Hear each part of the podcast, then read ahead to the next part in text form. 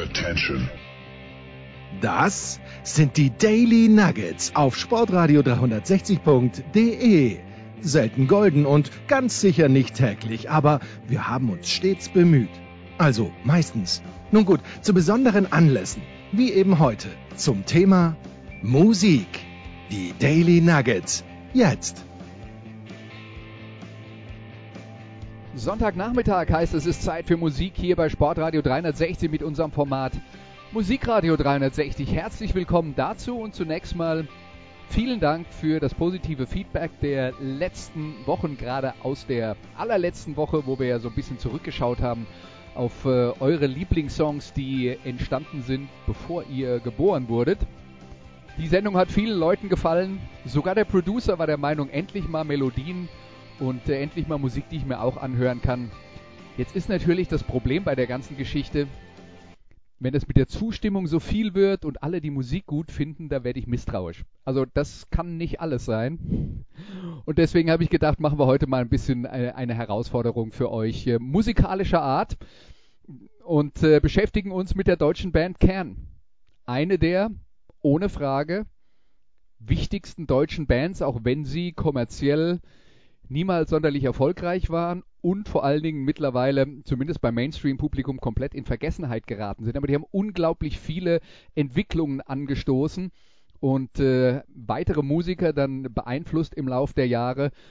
Und sie sind tatsächlich eine von nur zwei Bands aus Deutschland, die vorkamen, als der Rolling Stone vor ungefähr einem Dreivierteljahr die 500 besten Alben aller Zeiten kürte.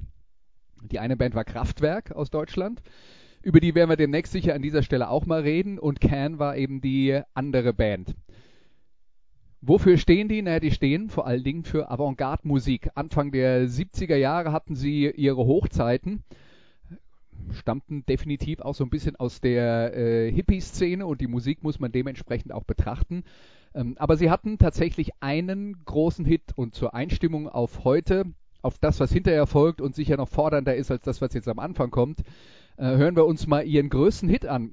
Der Song heißt Spoon und war tatsächlich die Titelmelodie eines ähm, TV-Krimis namens Das Messer, eine Francis Durbridge äh, und für die Jüngeren unter euch, das waren damals die Straßenfeger, drei Teile.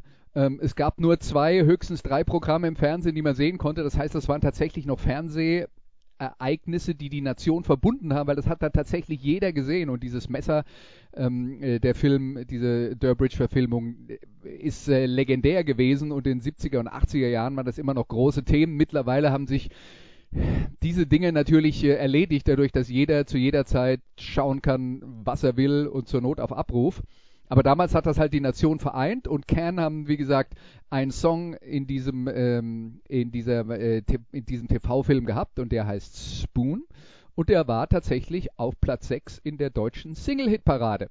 Da würde ich sagen, hören wir uns das mal zusammen an und äh, entscheidet selbst, ob es heutzutage noch möglich wäre, dass sowas so hoch in den Charts platziert wird. Hier sind Can.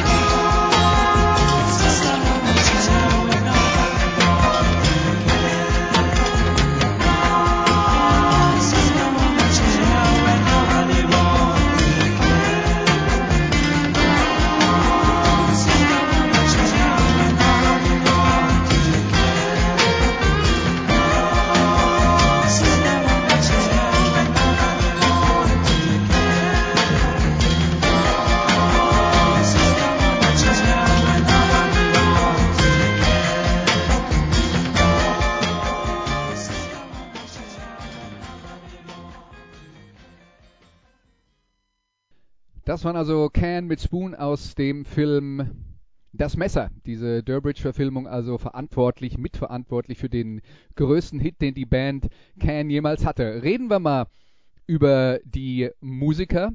Reden wir über den Kern der Band. Das war der Gitarrist Michael Karoli, der Schlagzeuger Jackie Liebezeit, Irmin Schmidt, der Keyboarder und Holger Tschukai am Bass.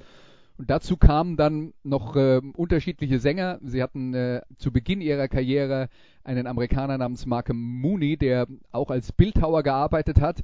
Und als der dann aus der Band raus war, haben sie ja, in der Münchner Fußgängerzone einen Straßenmusiker aufgetan, der dann ein paar Jahre lang eben auch der Sänger bei Can war, ein Japaner namens Damo Suzuki. Aber wir werden heute viel Musik von Can hören die komplett instrumental ist. Äh, wir beschäftigen uns heute mit einem Konzert aus dem Jahr 1975, denn es gibt eine neue, sagen wir mal, Archiv-Veröffentlichungsserie rund um die Band Can, die es schon seit sehr langer Zeit nicht mehr gibt. Es lebt auch nur noch ein einziger Musiker, nämlich der äh, Keyboarder Irmin Schmidt, aber der ist eben der Kurator dieser Serie, der hat sich alte Live-Tapes angehört und die werden jetzt nach und nach veröffentlicht und die erste Veröffentlichung aus dieser Reihe heißt Stuttgart 19, Live in Stuttgart 1975, um genau zu sein. Und äh, das Tolle dabei, es sind nur fünf Songs und wir haben ja die Möglichkeit hier wöchentlich bis zu sechs Songs zu spielen bei Musikradio 360 und die Länge ist egal. Wir können uns jetzt also das komplette Album anhören und das ist halt äh, auf sechs Plattenseiten verteilt äh, als LP ins, oder auf zwei, zwei CDs. Ähm, und äh, das sind sehr lange Stücke. Also das hier ist eine sehr lange Folge, wenn ihr mit dabei bleiben wollt. Und wir fangen jetzt mal an mit ähm, dem ersten Stück und das heißt schlicht und einfach eins.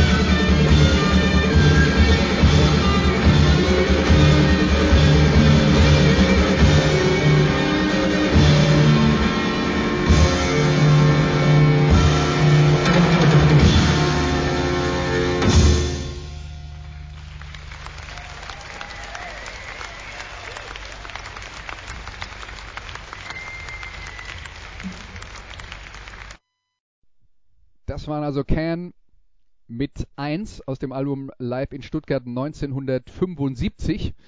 Ja, und man merkt schon, das ist jetzt ähm, eine andere Art von Musik. Es ist äh, eine Art von Musik, die tatsächlich aus ganz vielen Quellen gespeist wird. Zum einen haben die Musiker von Can zum größten Teil eine klassische Ausbildung gehabt, Erwin Schmidt allen äh, voran. Äh, Jackie Liebezeit, der Schlagzeuger, kam eher vom Jazz und dann haben die sich halt für die entstehende Rockszene Ende der 60er Jahre interessiert und äh, haben angefangen, das zu vermischen mit Musik aus aller Herren Länder. Da hört man manchmal afrikanische Einflüsse, manchmal asiatische Einflüsse. Entscheidend ist halt, das ist Musik, die nicht klassischen Songstrukturen folgt. Insofern wenn man heutzutage Post-Rock-Bands mag, äh, ist man das äh, gewöhnt. Also Musik, die mit Rockinstrumenten gemacht wird, aber nicht unbedingt klassischen Songstrukturen folgt. Das ist äh, Teil Nummer eins. Wie gesagt, die Einflüsse aus aller Herren Länder. Äh, diese afrikanischen Einflüsse wurden dann erst 10, 15 Jahre später richtig populär. Äh, Remain in Light, das Album von den Talking Heads, war da extrem einflussreich, aber das war schon, äh, ich glaube, im Jahr 1981, also viel, viel später als Can. Die haben außerdem ähm, wirklich sehr viel Wert dann eben auf den Groove gelegt, haben mit Sounds experimentiert, die später von äh, Hip-Hop-Künstlern äh, verwendet wurden und äh, haben, haben da Leuten schlicht und einfach neue Hörerlebnisse vermittelt, äh, Anfang der 70er Jahre. Und man muss dann auch ganz ehrlich sagen, das war Anfang der 70er Jahre fordernde Musik fürs Publikum, das ist es noch immer. Und die Live-Konzerte waren komplett improvisiert. Das heißt, man kann alle Platten von Can kennen. Man kann möglicherweise ähm, alle Songs wiedererkennen, die die normalerweise spielen, aber in diesen Live-Auftritten werden dann höchstens mal Themen angespielt und von dort improvisieren die Musiker und kommen halt dahin, wo sie hinkommen. Und das ist dann schon eine sehr jazzige Herangehensweise, aber wie gesagt, trotzdem äh, eben immer noch mit Rock-Einflüssen und allem Möglichen, was da sonst so dazugehört. Und das haben die eben gemacht bei diesem Konzert 1975. Nicht nur bei diesem Konzert, sondern bei allen. Und deswegen ist dieses Konzert live in Stuttgart 1975 im Prinzip ein langer Song, der äh, aus Zwecken der ähm, äh, äh, Wiedergabemöglichkeiten auf einer äh, LP beziehungsweise auf CDs halt in Teile geschnitten wurde. Und wir hören jetzt äh, Teil 2 des Stuttgarter Konzerts von Kern aus dem Jahr 1975.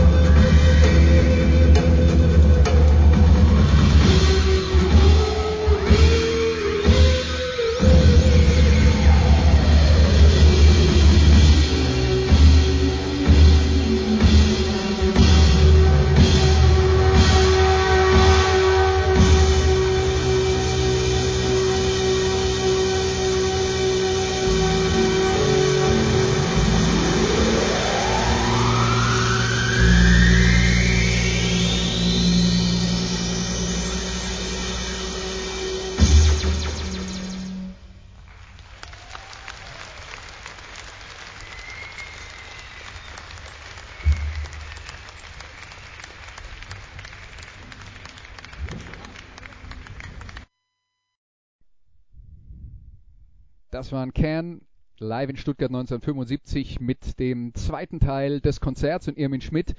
Der Keyboarder hat eben über seine eigenen Einflüsse gesprochen. Ja, und er hat äh, angefangen als Komponist, als klassischer Komponist, ähm, außerdem äh, als Pianist und hat Stücke gespielt von Brahms, Chopin, Beethoven, was halt so das Standardprogramm ist. Dann hat er sich aber eben auch mit äh, zeitgenössischer Klassik äh, befasst. Zum Beispiel Karl-Heinz Stockhausen war äh, ein wichtiger Musiker äh, zu dieser Zeit.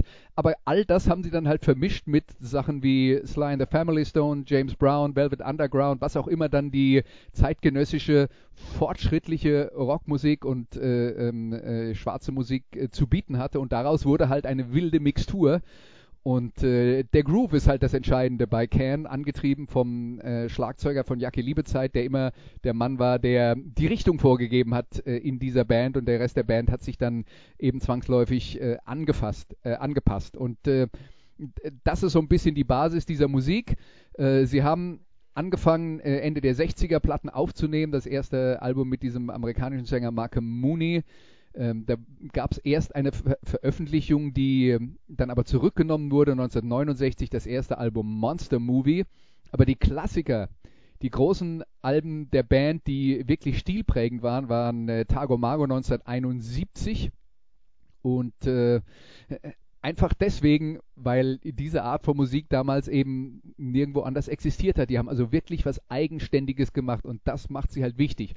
Man kann also darüber diskutieren, ob einem diese Musik gefällt, beziehungsweise man muss gar nicht darüber diskutieren, ob einem die Musik gefällt, weil es ist halt Geschmackssache. Ne?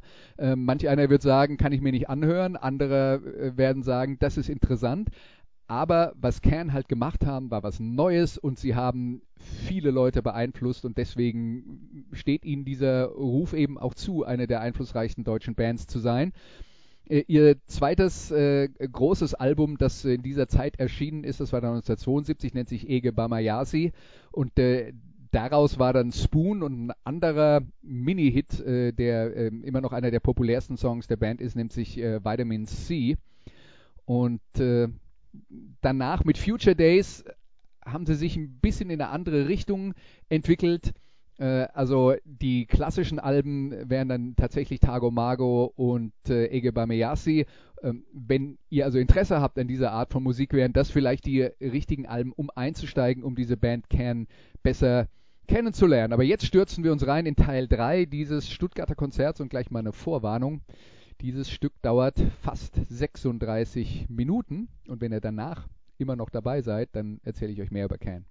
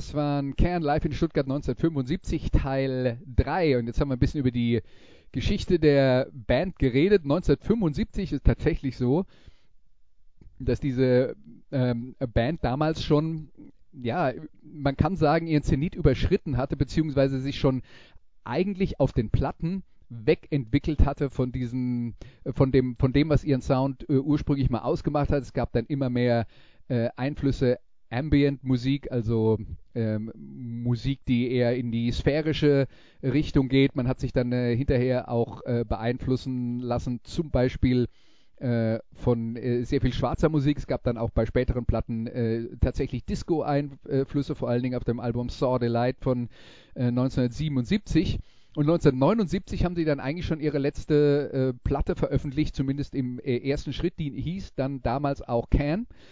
Ähm, und in der Band hatte sich schon einiges verändert, denn es gab ein paar neue Musiker. Äh, Holger Tschukai, der Bassist, ist so ein bisschen an den Rand gedrängt worden. Und äh, dafür kam Roscoe Gee, der tatsächlich bei Traffic, bei der äh, Supergroup Traffic, äh, bei der zum Beispiel Stevie Winwood äh, an Gesang und Keyboards zu hören war, äh, aktiv war. Der hat sich dann bei, bei Can eingeklinkt und Holger Tschukai war dann irgendwann nur noch ähm, äh, zuständig für die, äh, für die interessanten Soundeffekte. Und das waren dann also die späten Jahre der Band, man sagt so 1974 bis 1979, ähm, wo man zum Beispiel behaupten kann, dass die klassische Phase dann äh, eigentlich vorbei war. Aber trotzdem haben sie sich eben noch nicht aufgelöst. Das ist dann erst im Jahr 1979 passiert.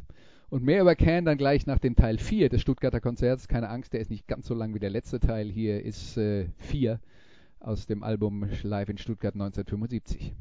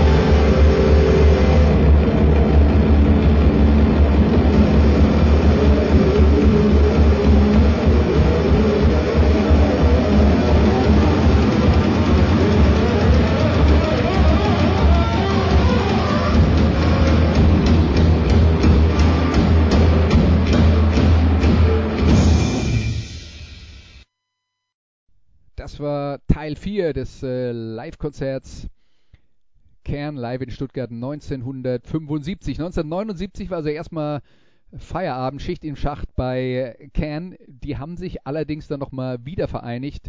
Im Jahr 1989 gab es ein weiteres Album, Right Time. Auch das für heutige äh, Hörgewohnheiten oder auch für damalige Hörgewohnheiten sicher leichter äh, zu verarbeiten, als das, was wir jetzt hier auf der Live-Platte hören, wo Can dann halt wirklich äh, ihrer ähm, musikalischen äh, Experimentierfreude wirklich äh, total freien Lauf lassen. Muss man mögen, kann man mögen, kann man auch ablehnen, aber das hat sie halt zu dem gemacht, äh, was sie wurden.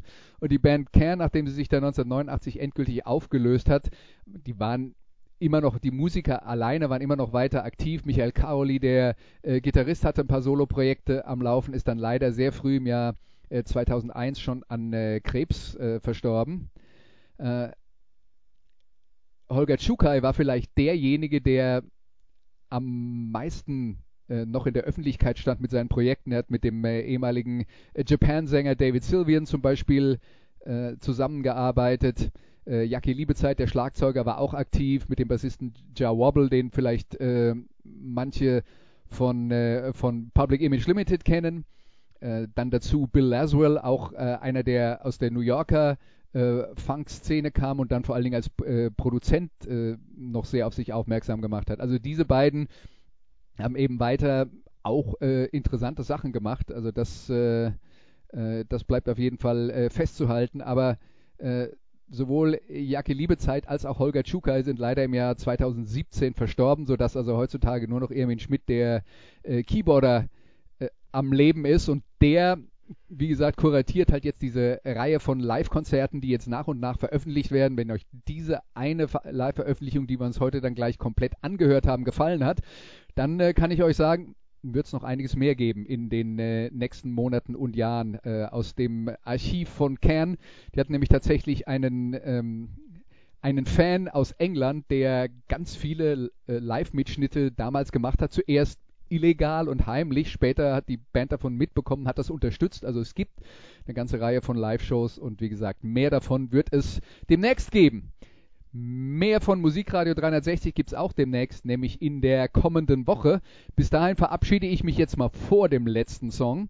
Und das ist das äh, Stück Nummer 5 aus diesem Live-Konzert live in Stuttgart 1975. Also heute ein bisschen musikalisch fordernder, als äh, ihr das aus den letzten paar Wochen gewohnt wart. Ich hoffe, Ihr fandet es trotzdem interessant und es hat euch trotzdem Spaß gemacht. Und wenn ja, dann äh, bleibt uns treu und ich verspreche euch, nächste Woche gibt es wieder ein bisschen mehr Melodie. Bis dahin, macht's gut und tschüss.